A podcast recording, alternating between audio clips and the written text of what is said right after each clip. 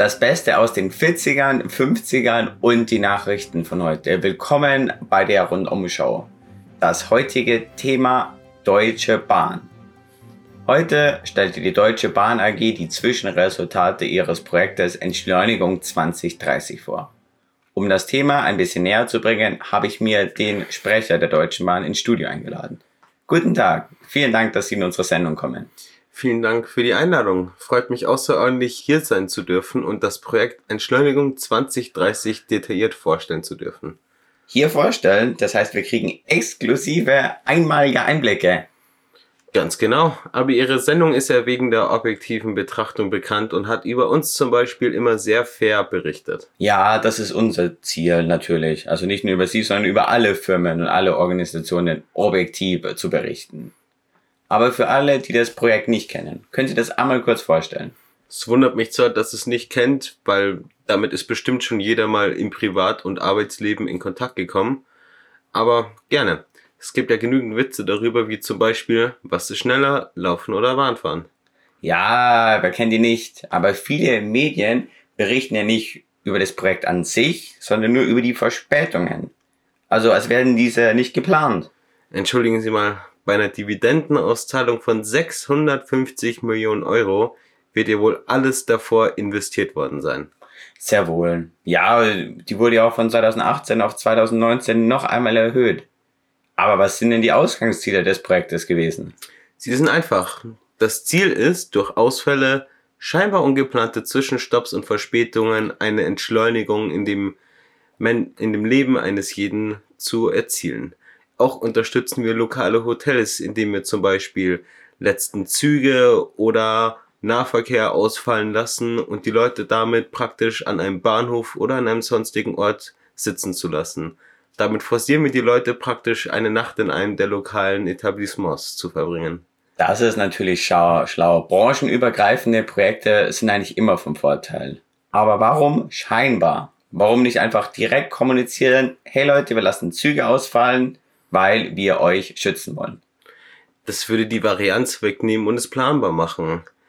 Es würde ja nicht so eine große Frustration geben, wenn wir den Leuten ankündigen würden, hey, das ist alles so gewollt. Darf ich Sie mal was fragen? Antworten Sie bitte ganz ehrlich. Vielleicht können die Zuhörer zu Hause sich ja auch einmal Gedanken drüber machen.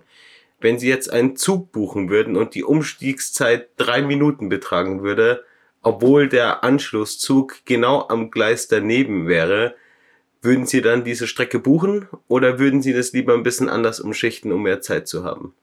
Also ich glaube, das würde ich nicht buchen, weil ich, ich hätte Angst, also Sie sagen ja, es Gleis daneben, aber trotzdem hätte ich Angst, dass ähm, der Zug irgendwie nicht ankommt.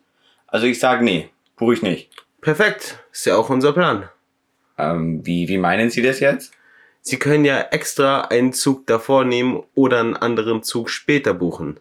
Normalerweise stehen Sie dann mindestens 20, 40 oder mehr Minuten am Bahnhof rum. Sie können nichts tun. Sie können sich vielleicht in ein Restaurant setzen, einen Kaffee trinken, aber das alles nicht zu lange. Denn manchmal hält der Zug nicht so lange, wie er eigentlich angekündigt halten soll. Manchmal kommt er ein bisschen früher und fährt wieder früher los. Manchmal kommt ein bisschen später und fährt später los. Es gibt auch keine Zeit, Freunde und Familie zu besuchen, selbst wenn man eine Stunde und länger theoretisch am Bahnhof Wartezeit hat. Denn bei dem lokalen Nahverkehr haben wir natürlich auch branchenübergreifende Entschleunigungsmaßnahmen eingebaut. Ja, okay, das ist natürlich schlau. Was sind denn nun die aktuellen Zwischenresultate? Keine. Alle Leute schauen jetzt einfach auf ihr Handy. Sie nehmen nicht die Zeit, um ein bisschen zu entspannen oder sich sonst irgendwie nach innen zu kehren, sondern schreiben irgendwas auf Twitter, rufen ihre Familie an, beschweren sich bei Freunden über WhatsApp, gehen auf Newsportale, lassen sich mit den neuesten Nachrichten bombardieren und bekommen einfach keine Pause. Auch nicht, wenn sie eine, alleine am Gleis stehen. Eine Entschleunigung findet somit einfach nicht statt. Also Projekt gescheitert. Jein. Also bei der Entschleunigung hat's uns nicht geholfen. Doch wir haben den Leuten angewöhnt, nichts von uns zu erwarten. Dass mal ein Zug ausfällt, ist ja heute einfach normal. Wissen Sie, was für ein Aufschrei es bei der Lufthansa gäbe, wenn einfach reihenweise Flieger ausfallen, zu spät kommen, zu früh fliegen oder sonst irgendwas machen? Ich meine, die fliegen ja immer punktgenau los und da muss der Pilot sich richtig stressen, dass er punktgenau auch wieder landet. und dann klatschen alle und dann müssen die sich sogar noch eine Start- und Landebahn mit den anderen Firmen teilen. Ist ja unerhört. Bei uns ist es nicht so. Wir haben das ganze Netz, wir haben die totale Kontrolle und trotzdem beschwert sich niemand bei uns, wenn was ausfällt. Was bringt es Ihnen denn, wenn die Leute denken, dass die Bahn zu spät kommt? Mehr Ausschüttung für unsere Chefs und Anleger bei gleichbleibender Servicequalität. Fehler von uns werden einfach toleriert. Das ist einfach nur der Traum jedes Unternehmens. Okay, ja, da haben Sie natürlich recht. Was Ihnen anscheinend wichtig ist, ist, dass Sie für den Endkunden miserablen Service bieten, aber dann natürlich für Ihre Auktionäre den besten Gewinn. Das heißt, würden die Kunden jetzt mehr Beschwerdeformulare ausfüllen und sie mehr Geld zahlen, macht es ja eigentlich Sinn, dass sie das Projekt einstellen und pünktlicher kommen. Hallo? Kann Hallo? nicht Herr Pressesprecher? stehen. Ah, es tut mir leid, wir haben äh, anscheinend die Verbindung verloren. Herr Rebecca, wir legen jetzt auf bei den verdammten Teams. Hallo? Oh, okay, jetzt, jetzt, ist, er, jetzt ist er weg. Vielen Dank fürs Zuhören. Das war es auch schon wieder für diese Folge. Wie immer, Kritik willkommen, vor allem negative. Wir wollen ja wissen, was wir besser machen. Tut es!